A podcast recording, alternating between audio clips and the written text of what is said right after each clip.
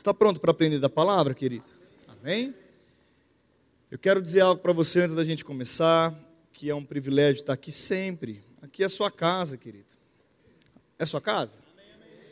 E quando nós reconhecemos isso, nós entendemos que aqui é o lugar onde a gente encontra segurança, onde a gente encontra favor de Deus, onde a gente encontra os nossos irmãos, onde nós encontramos os nossos amigos, onde nós encontramos refrigério, nós encontramos um, um abraço fervoroso, nós encontramos um sorriso que pode animar a nossa vida, nós encontramos uma palavra que pode nos motivar, nós encontramos aqui a resposta, porque a expectativa do nosso coração, ela gera algo em Deus para que a gente seja correspondido. Então, esse é um lugar maravilhoso. Eu não sei se você teve um dia corrido, eu posso dizer para você que o meu dia foi grandão.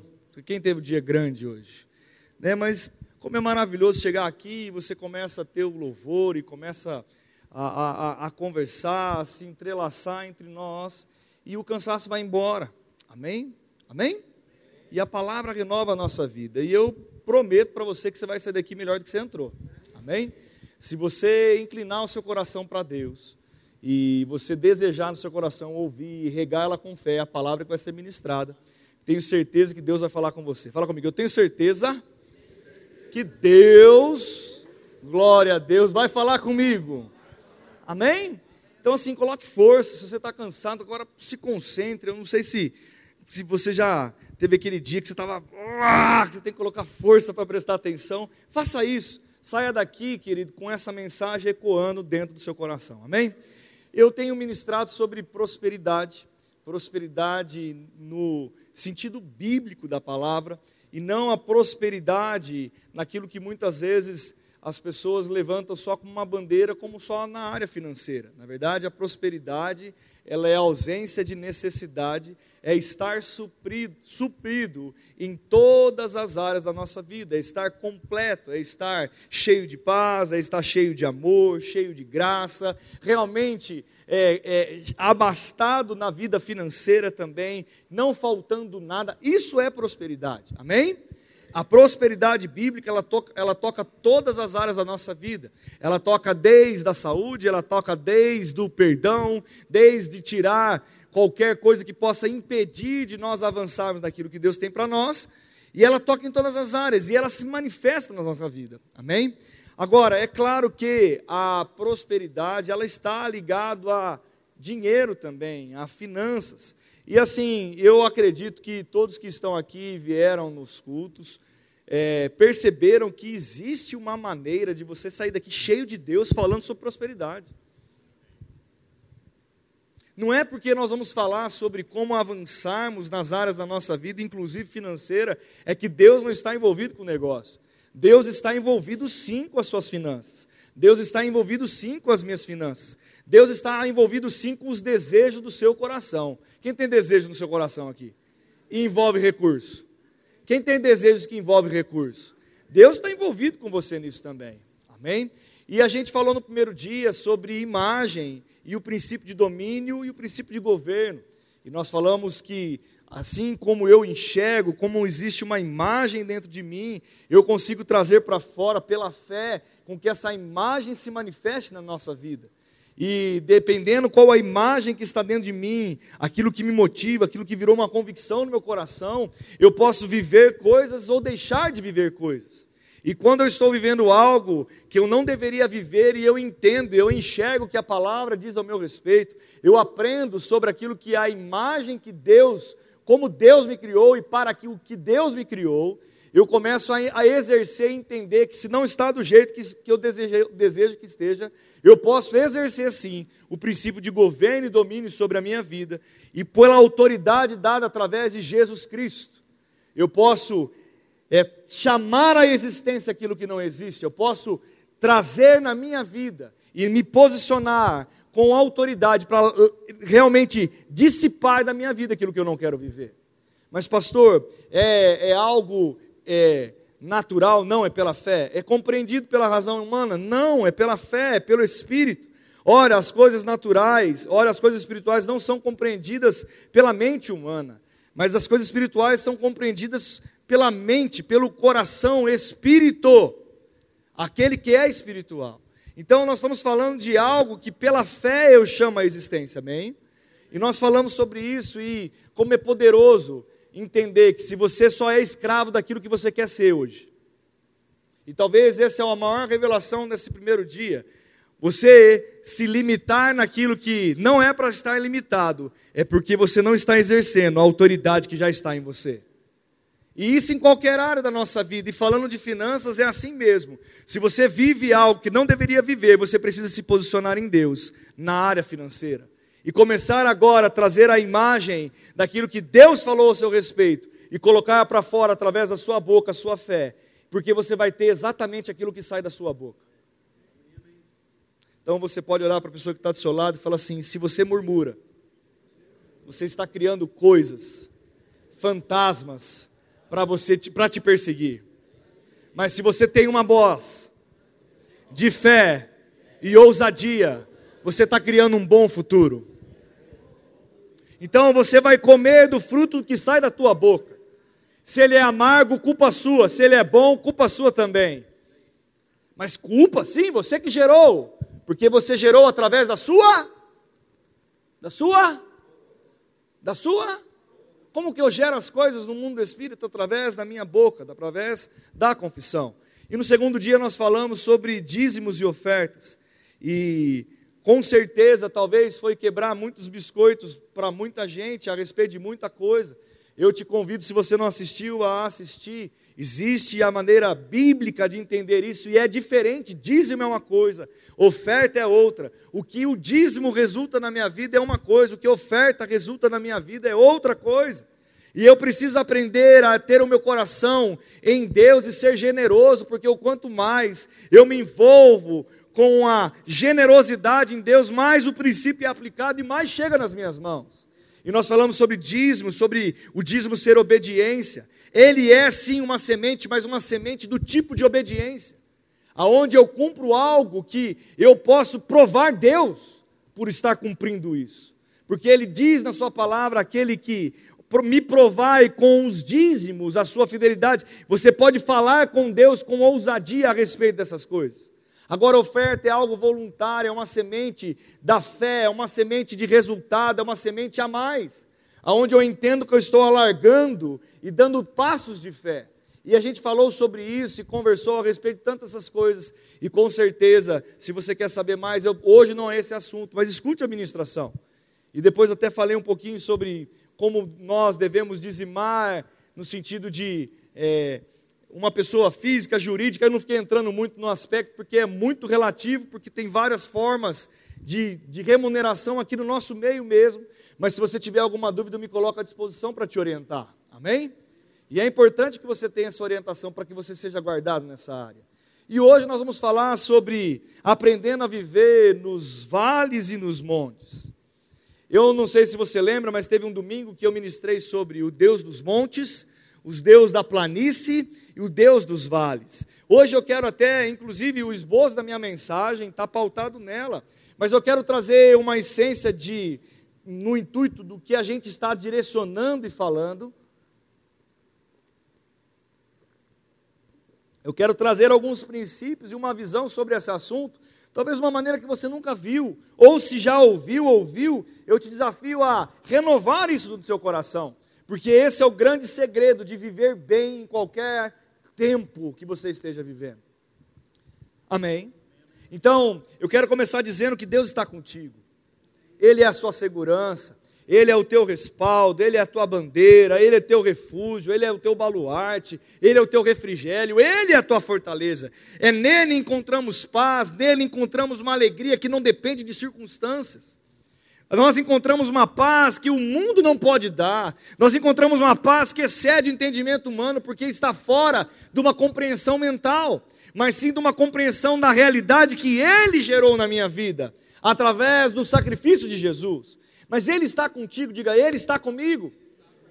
Agora o problema não é Deus estar conosco, é como nós vislumbramos as experiências que nós temos na nossa vida terrena como ser humano. Quem é ser humano aqui? Levanta a mão.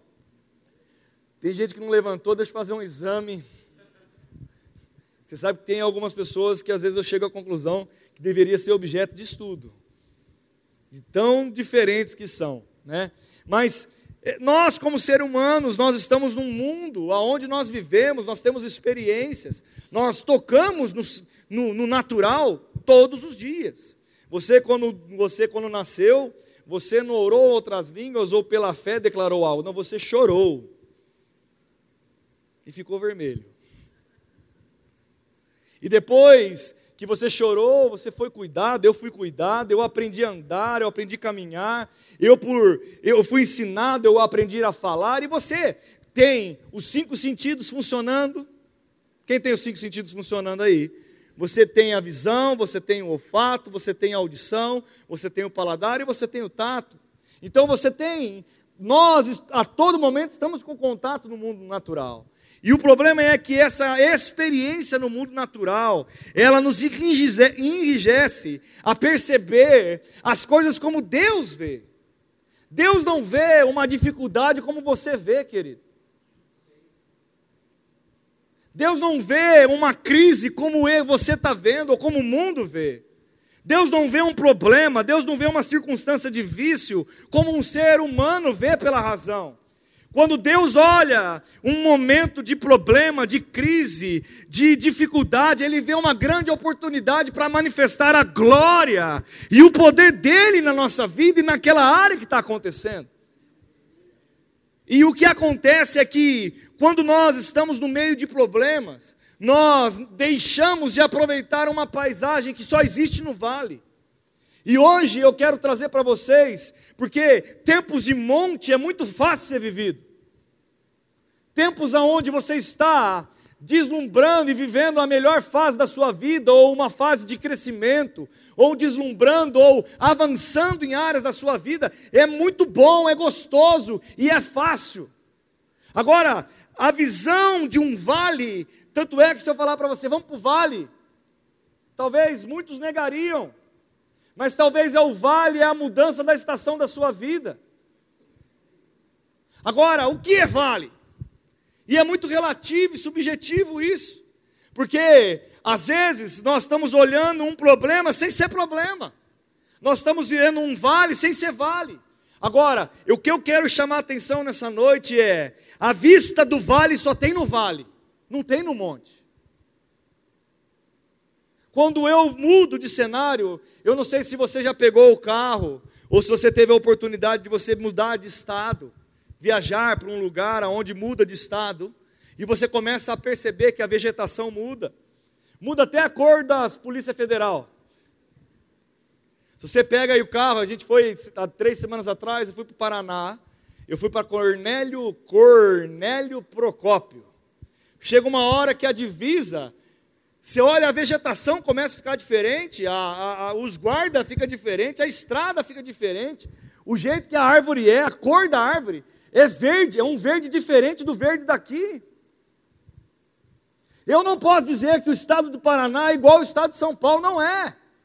Eu só vou encontrar coisas características de Paraná lá no Paraná. E eu só vou encontrar coisas características em São Paulo em São Paulo.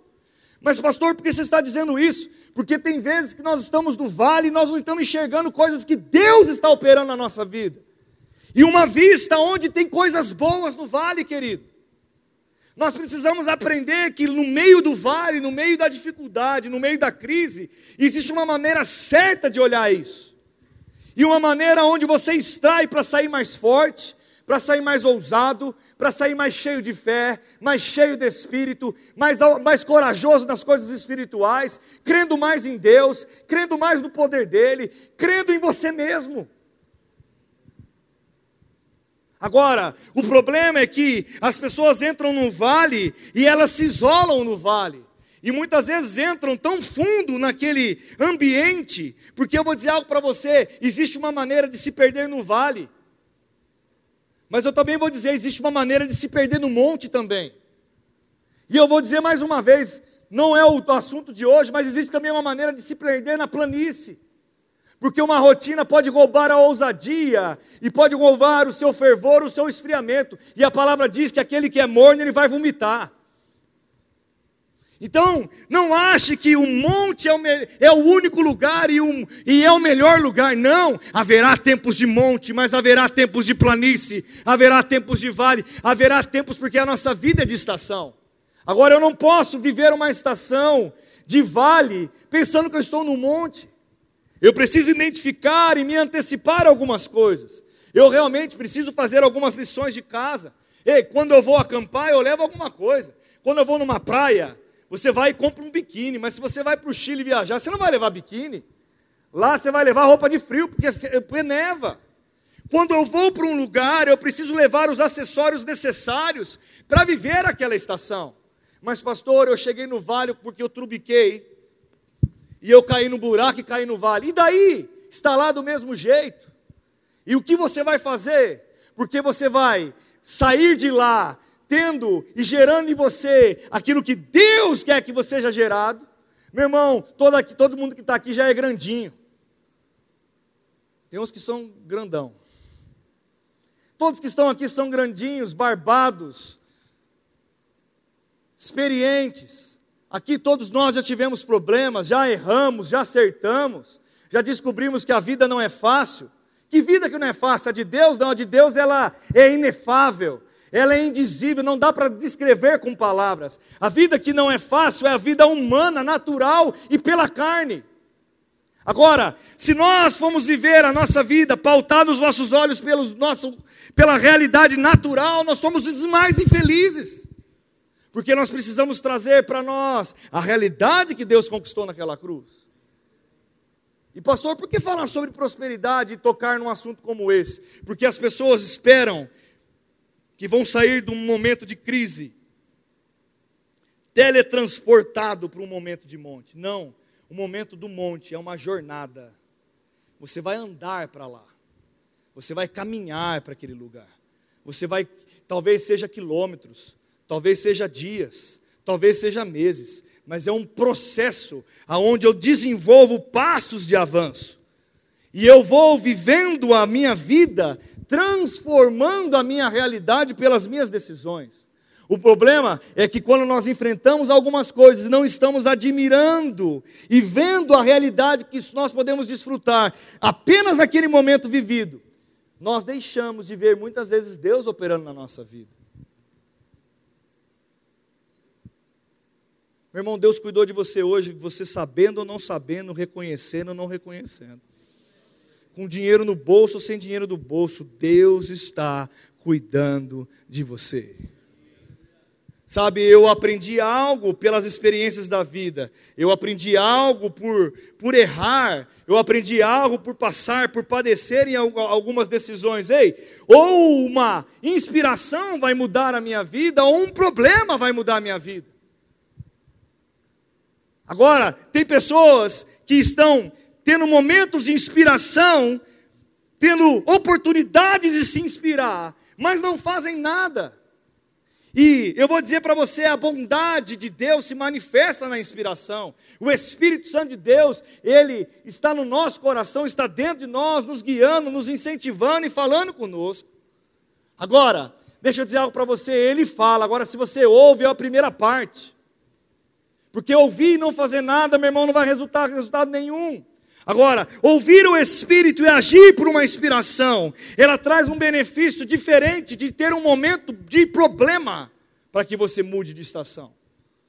Eu não sei você, mas se você mudou de estação por causa de um problema, você sabe como que é quando a água bate na canela, quando a água bate no joelho, quando a água bate nos lombos e quando você está, meu irmão, quando você se sente inundado, afogado por problemas. É bom, é um lugar gostoso, é um lugar onde você decide bem, é um lugar onde você tem controle de todas as coisas? Não!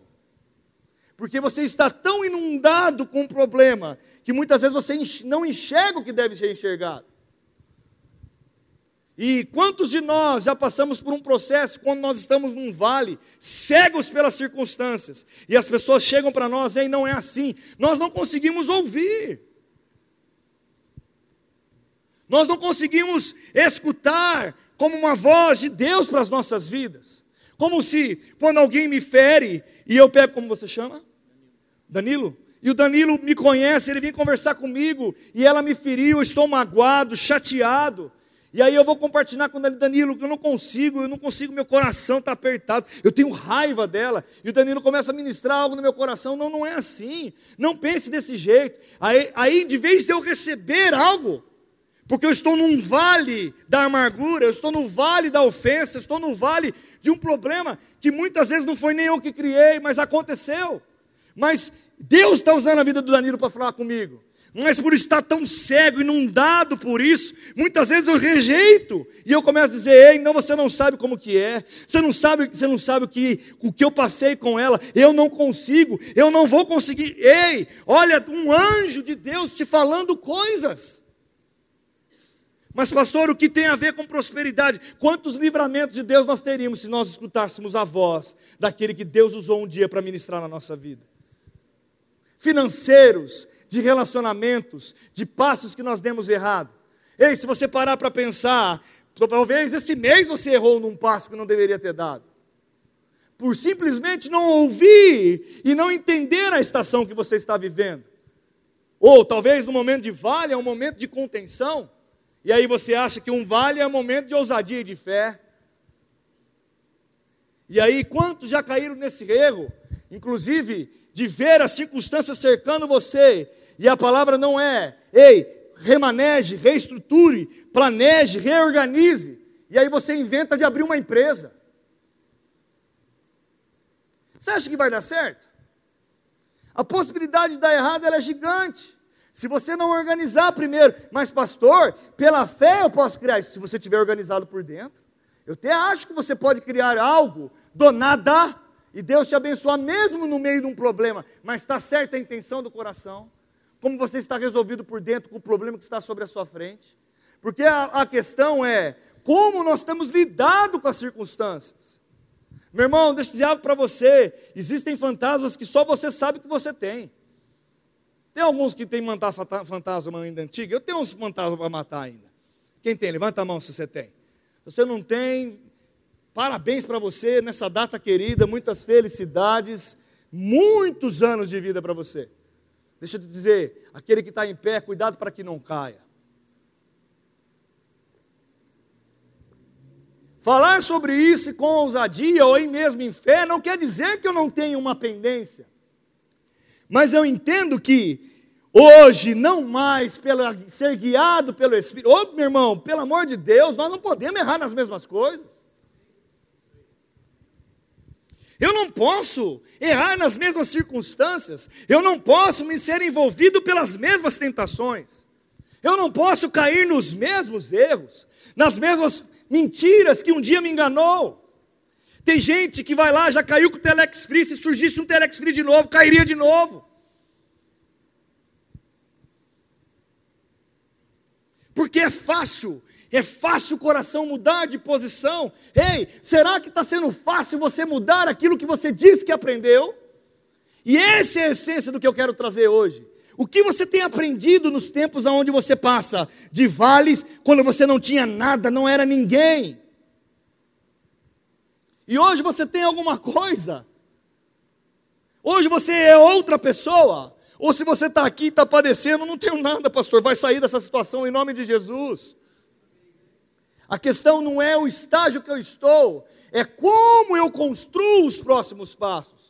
E te digo mais, mas pastor, por que também fé nos montes? Porque quando eu estou lá, eu tenho que tomar cuidado para orgulho não cair no meu coração, para uma ganância não cair no meu coração, mesquinhez não cair no meu coração, achar o que eu tenho é para me reter. Ei, Jesus foi orar antes de ser, de descer, ele foi, ele foi ter um momento de vigília e ele levou alguns discípulos com ele, e ele orou, e ele teve um momento de oração, e houve uma experiência sobrenatural com Deus. Meu irmão, aqueles discípulos que estavam lá com ele, Danilo, sabe o que eles falaram?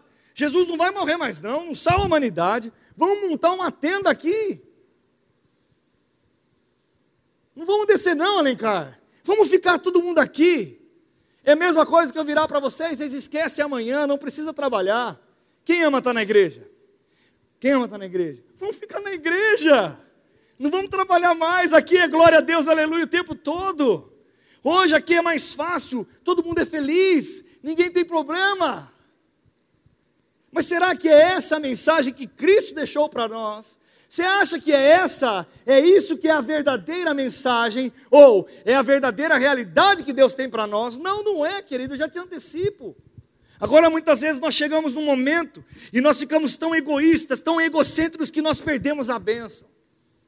Que bênção financeira? A bênção não é dinheiro.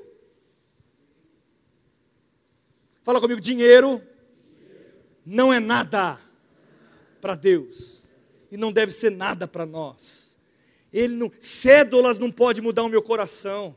Cédulas não pode mudar o seu coração. Ganhar mil, dez mil ou um milhão não pode mudar o meu coração, porque o meu coração não está nisso. E em momentos de vale, como talvez nós estamos dizendo em, em, em momentos de ápice, em falando de dinheiro, porque parece que é só dinheiro, não. Momentos de monte tem a ver com momentos de prazer e felicidade exponencial, uma pessoa que presta uma, um vestibular e passa, ele está vivendo um momento de monte. Eu não sei você, mas quem levantou a mão de que tem filhos adolescentes, eu tenho certeza que você quer que ele passe num bom vestibular, que ele vai estudar num bom lugar. Ei, mas será que você quer que seja somente esse momento ou que ele se desvie quando estiver na faculdade? Porque um momento de monte, mal cuidado, vira desvio um momento de monte, de, de avanço. Ei, casar-se é bom demais, não cuidar do casamento vira vale, ou até mesmo vira um vale da sombra da morte.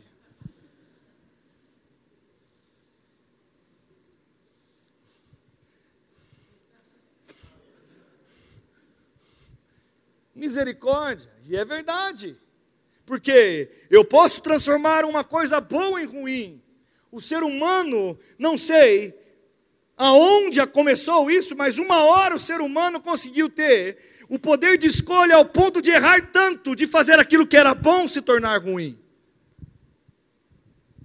E sabe, às vezes nós ficamos apáticos, nos sentimos, eh, talvez, em, que nós não estamos vivendo aquilo que deveríamos viver. Ei, para com essa conversa. Porque aquele que entende o que é prosperar, ele vive o hoje como se fosse o único dia da vida dele. E ele faz do hoje ser melhor do que ontem, independente do nível que ele esteja. Se eu ganho mil, se eu ganho dez mil, ou se eu tenho um ou não tenho nada. Porque não é o que você tem, não é o que eu tenho, mas aquilo que eu sou e como eu vejo a minha vida. É essa diferente, diferença do princípio de prosperidade na vida do cristão. Quando eu prego a respeito de prosperidade e trago apenas dinheiro como essência, está errado. Porque o dinheiro é o meu, ele é o meu servo. E não ao contrário. Eu não vivo para ele, ele vive para mim. Ele está debaixo do meu comando e sobre a minha autoridade. Ei, meu irmão, a questão não é trabalhar muito ou trabalhar pouco, porque se for medir trabalho, talvez muitos trabalham muito. Inclusive, eu te digo, eu trabalho muito. Agora, a questão não é medir esforços, um esforço sem propósito. Porque também tem isso, muitas vezes as pessoas olham alguém que corre demais, ou olham alguém que não faz nada. Quem não faz nada é senso de propósito que não existe na vida dele, porque se você não está fazendo nada, você não tem nada que te motive a fazer algo amanhã. Se vocês têm mandado numa marcha lenta há muito tempo, o que está faltando em você é um propósito de vida é o que você vai fazer você se levantar amanhã, independente da sua dificuldade ou não. Porque se você fosse defender do favor de homens ou de seres humanos naturais, pessoas que não te conhecem, para você ter uma vida feliz, talvez você estaria enrolado. Porque não é isso que vai definir a sua felicidade. O que vai definir a sua felicidade é a consciência daquilo que você tem, do que Deus tem para a sua vida. Independente se anda, se não anda, se qual é o seu estado. E é isso que é a diferença de falar, porque se eu te tratar como um coitado, eu estou agindo errado com você. Agora eu posso te ensinar fé para ser curado. Você pode crer para a cura, mas se ela vem ou não vem a se manifestar, Deus continua sendo seu Deus. É a mesma coisa em finanças, é a mesma coisa em qualquer área da nossa vida. Eu não conheço Danilo, é a primeira vez que eu vejo ele. Eu não estou sendo grosseiro com ele, eu não estou desvalorizando ele. E é isso que a sociedade quer fazer. A sociedade quer pegar o moreno, diferenciar do branco, diferenciar do asiático, diferenciar do japonês. Ei, por que, que o japonês é pior ou melhor do que eu? Ou porque eu sou melhor do que ele? Não existe diferença para Deus. O que vai ter na nossa vida e o que vai mudar a história de uma pessoa é entender como Deus olha a nossa vida, é a gente se enxergar como Ele enxerga a nossa vida. Porque em momentos de vale e monte você pode ser feliz mais do que qualquer outra pessoa, simplesmente pela consciência de Deus habita dentro de você.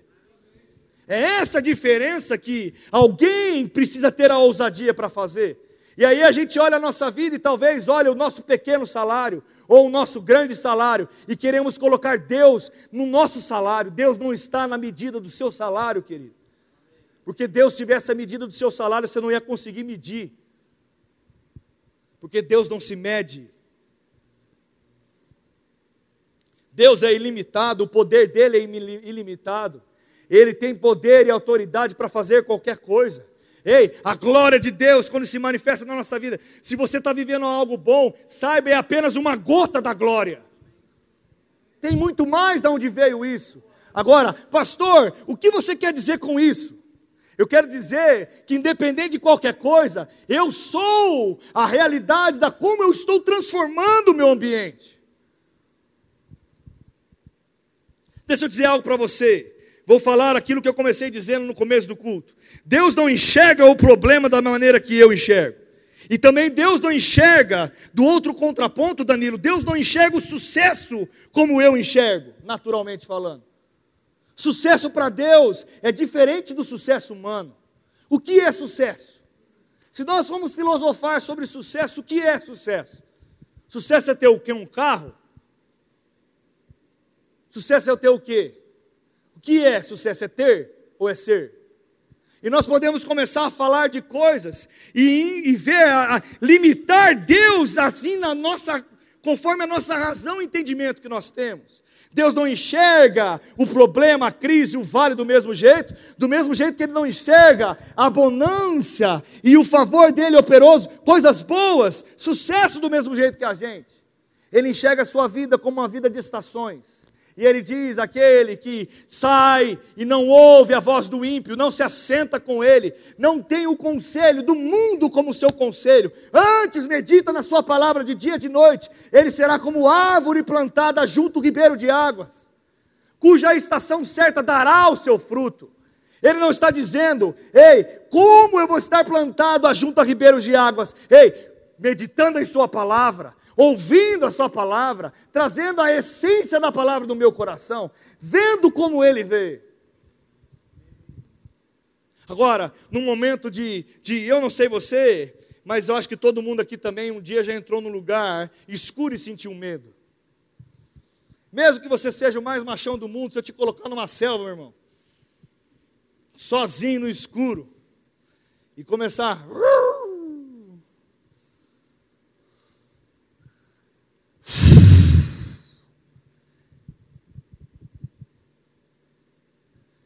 Você começa a rupiar, não é assim? Põe a mão aqui, tem uma veia aqui, ó. Não tem uma veia aqui? Põe a mão na veia aí, na veia. Essa veia assim começa. Você sente o coração batendo na veia. O sensível, os seus, sua sensibilidade, o poder sensitivo, seu, você, vive um, você vira um Homem-Aranha. Parece que você vê, escuta, o, o, o pernilongo, ele passa dois quilômetros, você está. Medo! Hey, muitas vezes nós estamos num lugar, não existe nada disso. Mas a percepção é essa, porque nós estamos querendo sentir as coisas. Nós queremos perceber o vale como Deus percebe, não é assim. Deixa eu falar uma coisa para você, do mesmo jeito que você já foi num lugar escuro, e eu não sei se você aprendeu, mas eu ensinei isso para o meu filho pequenininho. Quando você apaga a luz, se eu mandar apagar a luz aqui, de repente os nossos olhos não veem nada, tudo fica escuro. Mas passa um tempo, os seus olhos começam a acostumar com o escuro. E aquilo que você não via nada, você começa a conseguir enxergar algumas coisas. E você começa a ter percepções de coisas.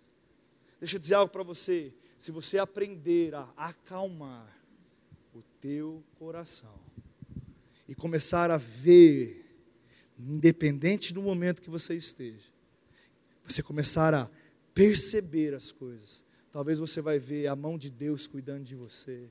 Talvez você vai ver Deus falando: "É por aqui". Faça assim. Ei, você está amadurecendo nisso. Agora vamos dizer, e eu não quero ficar ressaltando o problema, é que na verdade hoje o que eu vejo, e eu vou partindo para finalizar, o que eu vejo é uma igreja fraca, porque não sabe enfrentar problemas. E quando está bem, vive bem, quando está mal, entra num declínio da sua vida e muitas vezes não sai de lá. O que nós precisamos fazer é parar de ser fracos, pararmos de olhar o problema como se ele fosse gigante. Faça do problema pequeno. Faça das circunstâncias ela pequena. Mas, pastor, você não conhece o meu problema. Eu não estou nem aí com o seu problema. Deus também não. Você também deveria não estar, mas no que sentido, pastor? Porque se você não der importância para ele, no sentido não de resolvê-lo, mas no sentido de ser grande dentro da sua cabeça, você vai ter paz para decidir boas coisas para vencer em meio ao problema. Sabe, querido, quando Deus tirou o povo do Egito, eu fiquei pensando sobre isso. Eu coloquei, inclusive, quero incentivar vocês, vocês que têm criança pequena, vocês que vocês que têm crianças de 7, 8, 9, 10, 11, eu acho que mais que 11, 12, talvez não sei se prenda com atenção a criança, mas eu acho que até 12 anos vai muito bem. Existe um canal do YouTube que chama 365 Kids. É a Bíblia lida por um cara muito doido que lê no estilo de criança.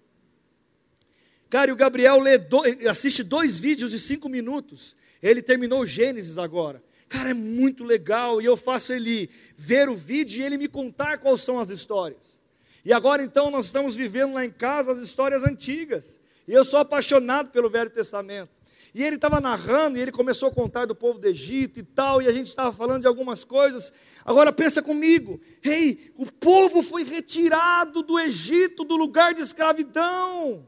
Deus cuidou deles, eles saíram lá sem nenhuma enfermidade, a roupa não gastava, existia uma, so, uma nuvem cobrindo durante o dia, uma nuvem de fogo durante a noite, eles acordavam, vinham alimento. Mas, pastor, isso é uma historinha, é uma historinha para aquele que não crê em Deus. Aconteceu desse jeito, houve milagres, houve coisas extraordinárias, mas mesmo assim, quando Moisés subiu para aquele monte, aonde ele foi buscar a orientação do Pai para os dez mandamentos, eles foram capazes de trair a Deus em um momento de, sabe o que? Um momento de ausência, talvez de uma direção. E sabe, querido, muitas vezes o vale, você aparentemente não está acontecendo nada, não está ouvindo nada, mas acalma. Daqui a pouco está chegando instruções, a glória há de se manifestar. E aí, muitas vezes é tanta ansiedade para fazer as coisas que troca até de Deus. E o povo pegou, fez um bezerro de ouro. Arão estava lá cuidando do povo, até o líder que era para falar: Ei, pelo amor de Deus, o que vocês querem? Ele foi convencido. Como? Ei, será que Moisés volta? A gente era tão feliz lá no Egito, tinha festas, tinha coisas que agora a gente não tem. Eu gostava de quando era vários deuses. Eu não gosto só de um.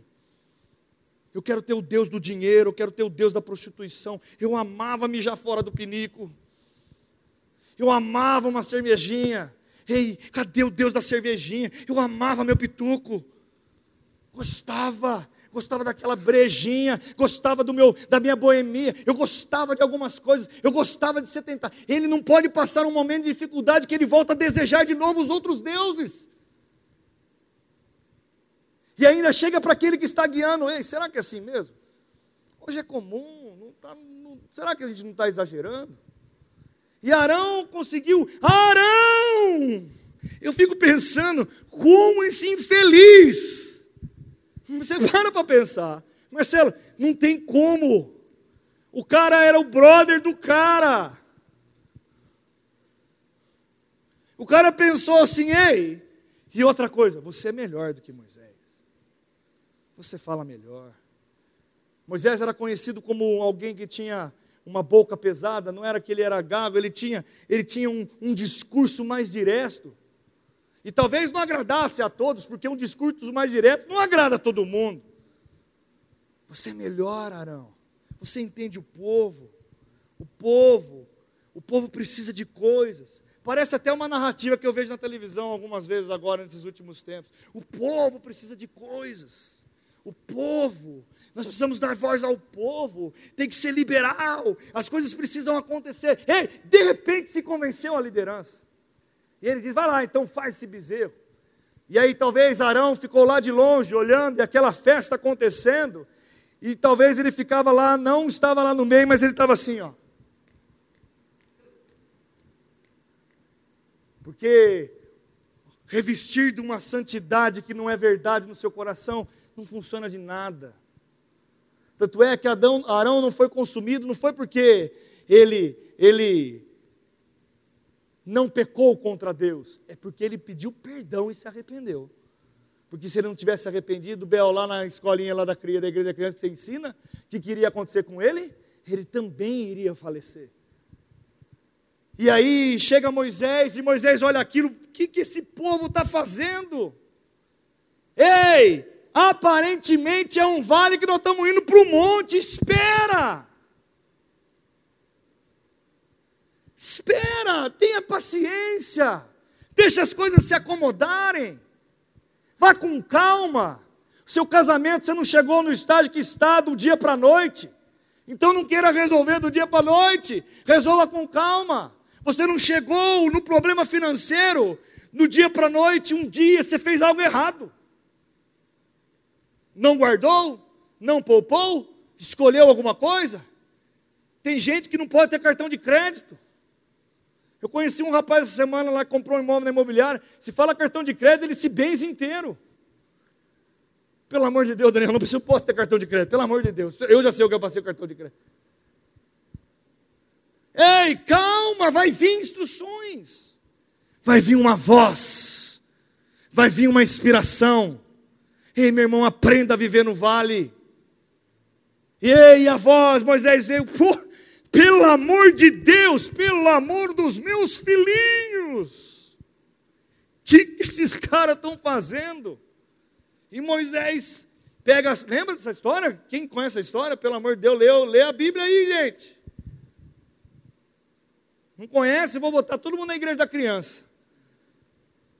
Moisés foi, quebrou as tábuas, chegou e pagou geral. O que, que vocês estão fazendo? E sabe o que mais me impressiona? E se você quiser, vai lá assistir a novela da Record. Pelo menos essa cena foi interessante. As outras tem hora que dá dor de barriga em mim assistir. Ela é boazinha, mas não é aquilo.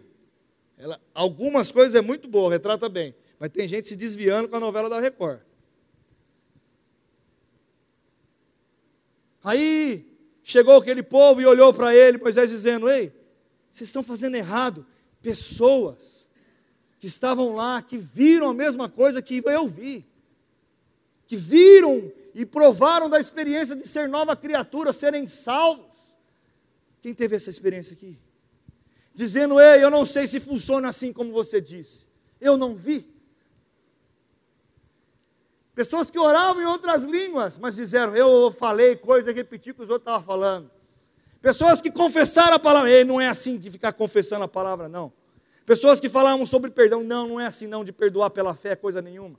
Mudando a palavra, mudando a essência. E tentando convencer, e vou dizer uma coisa para você, convenceu alguns. E sabe o que aconteceu? Aqueles que decidiram esse caminho. Houve morte e destruição. Sabe, querido, se você não aprender a viver num vale, como Deus quer que você viva, talvez você morra no vale. Pastor, o sangue, fala comigo, sangue de Jesus tem poder. Fala comigo assim, que é outra expressão. Está amarrado. Tem gente que precisa se amarrar. Não precisa amarrar mais o diabo, não. É só amarrar a boca, amarrar a língua, amarrar os olhos para não ver o que está vendo, amarrar os ouvidos para não ouvir o que está ouvindo, parar de reclamar, murmurar e ver a vida como o diabo vê. Agora, nós precisamos aprender a passar por isso e sairmos mais fortes desse lugar. E aí darmos passos aonde nós veremos crescimento e ver crescimento como algo que é natural para nós, ao ponto de nós respeitarmos o crescimento. Meu irmão, não se torne orgulhoso porque você cresceu um pouquinho, não. Você não tem noção de quem Deus é se você faz isso. Ou você acha que Deus está limitado à sua limitação? Sabe, querido, Deus é bom em todo tempo. E eu quero encerrar dizendo para vocês: vamos viver essa vida como Deus quer que a gente viva. Vamos viver, pare, dê tempo ao tempo. Deixa eu dizer algo para você. Você acha que não foi glorioso quando Moisés chegou perante o, o, aquele mar, abriu o mar com aquele cajado?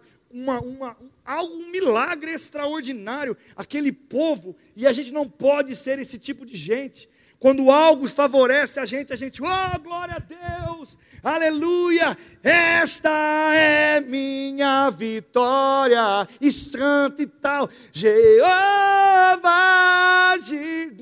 canta, celebra, parece um passarinho bonitinho, um canarinho mais treinado. Mas quando dá ruim, quando dá ruim, quando dá ruim, só falta matar Jesus de novo. Culpa as pessoas, cuida das coisas, culpa a família, culpa o esposo, culpa todo mundo e não tem culpa nenhuma. Sabe que nós precisamos parar com isso. A nossa vida é de um degrau a outro degrau de glória. Agora nós precisamos aprender a viver os degraus. E se algum momento houver um deslize, ei, algo que salvou meu coração, pastor, você já errou? Já. E o que, que fez você voltar? Se arrepender, pedir perdão pelos meus pecados, voltar, se arrepender, mudar, recalcular a rota e começar de novo. Mas é começar de novo agora do jeito certo, aprendendo a lição. Não é fazer do mesmo jeito, não é cair nos mesmos erros. E querido, nós estamos vivendo num tempo aonde os degraus de glória eles vão estar pautados numa fé genuína, em algo genuíno, fala genuíno. Não é algo transmitido apenas porque você ouviu falar, mas é algo que você crê de todo o seu coração. É algo que você enxerga como algo da sua vida de Deus. E sabe, nós precisamos mudar a história, mudar a mentalidade, mudar o nosso ambiente e viver feliz. Pastor, eu tenho um problema para ser resolvido amanhã. Bem-vindo ao clube.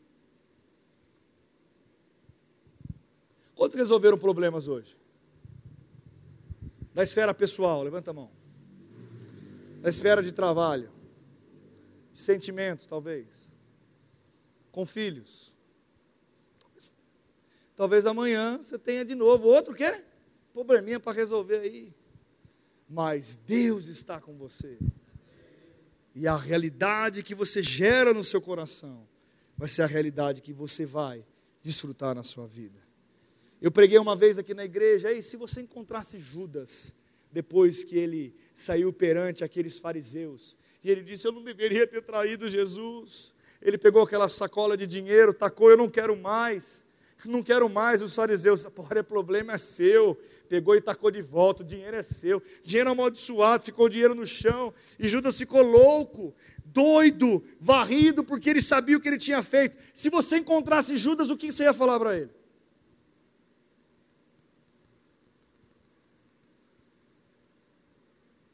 Talvez hoje é você como um doido, fugindo de um problema ou talvez de um erro, e Deus está te dando a oportunidade, antes de você se matar, antes de você tomar uma decisão errada, de ouvir uma palavra como essa e salvar a sua vida, ou talvez ouvir uma palavra como essa e ser alguém que seja a boca de Deus para que o outro não faça algo errado. Se você tem uma palavra na sua boca e no seu coração, meu irmão, isso é ser crente.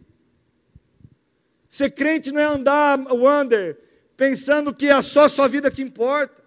É se importar com você, com quem está do seu lado, quem está atrás, é se compadecer com os irmãos, é perguntar como está a vida dele, é perguntar como está a minha vida, é se importar, é ser diferença na vida da Francina, é ser diferença na vida do Atevaldo, é conseguir olhar alguém, se compadecer e se colocar no lugar dele, porque era isso que Jesus fazia. Isso é uma vida de prosperidade. É viver a essência de Cristo em manifestação de tudo aquilo que Deus tem para nós. Meu irmão, aprenda nessa noite. Eu tenho tantos versículos, tantas coisas. Pastor, você tem lições para tirar da onde você passou? Tenho várias.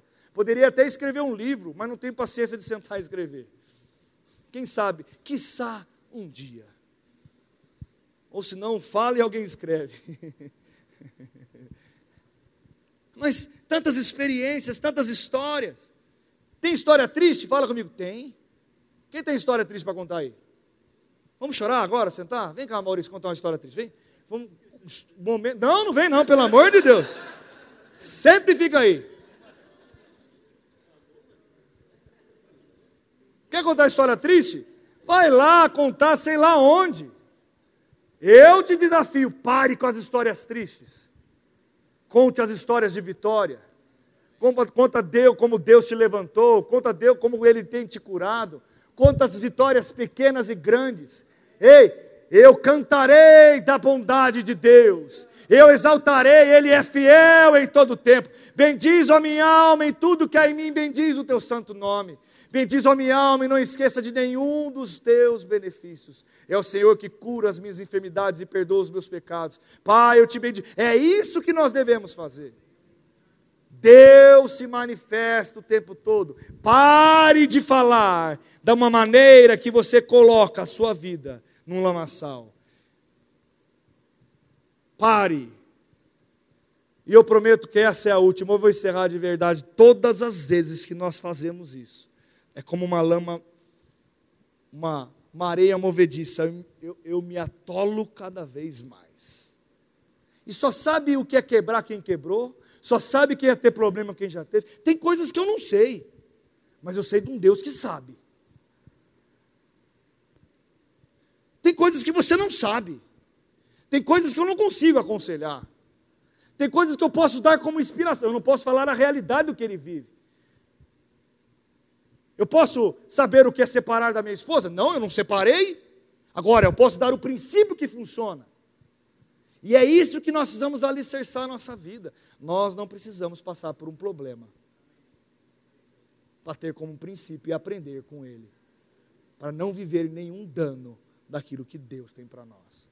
Fala comigo assim: a minha vida é como a luz da aurora, que vai brilhando, brilhando, até se tornar dia perfeito. Abaixe sua cabeça, feche seus olhos. Jean, pega o violão, dedilha para mim, fazendo um favor.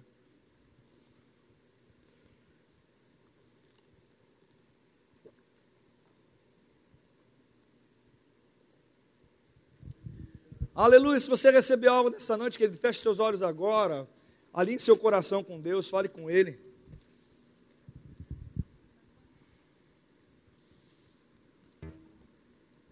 Fala, Deus, eu estou aqui, a minha vida é tua, Pai.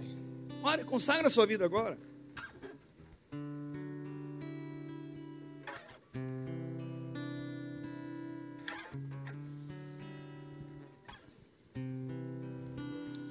Pai, obrigado por essa noite, Pai. Obrigado pelo que o Senhor é aquele que cuida dos nossos passos. Obrigado, Pai, porque nós podemos confiar em Ti. Tua misericórdia, tua bondade cerca as nossas vidas. Pai, nós queremos ser inspirados por Ti. Deus, eu quero declarar sobre a vida de cada um que está nesse lugar essa palavra entrando no coração de uma maneira sobrenatural, para que nós possamos aprender a viver as estações da nossa vida. Pai, a gente precisa aprender não só a viver as estações, existe, como diz a tua palavra, o tempo certo e o modo certo de viver as coisas.